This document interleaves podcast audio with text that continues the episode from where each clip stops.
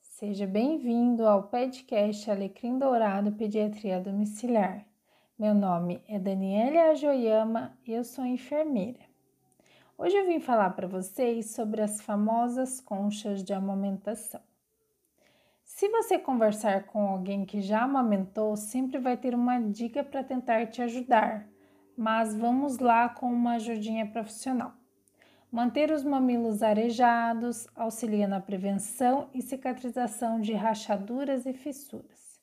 Evita o atrito com o sutiã. Usar as rosquinhas de amamentação, de gás ou de paninho de boca do bebê, isso também favorece o mamilo mais ventilado. Deixar os mamilos livres na posição normal sem abafar. Por que não deve se utilizar a concha de amamentação? Pelos seguintes motivos: os mamilos ficam úmidos, favorecendo um ambiente propício para a proliferação de microorganismos como fungos que adoram um local escuro, quente e úmido.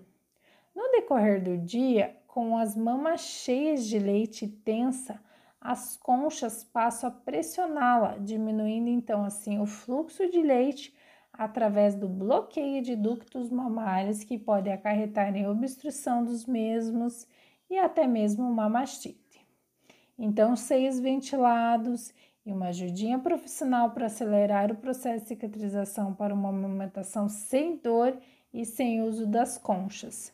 Procure uma ajuda profissional caso você tenha uma dificuldade.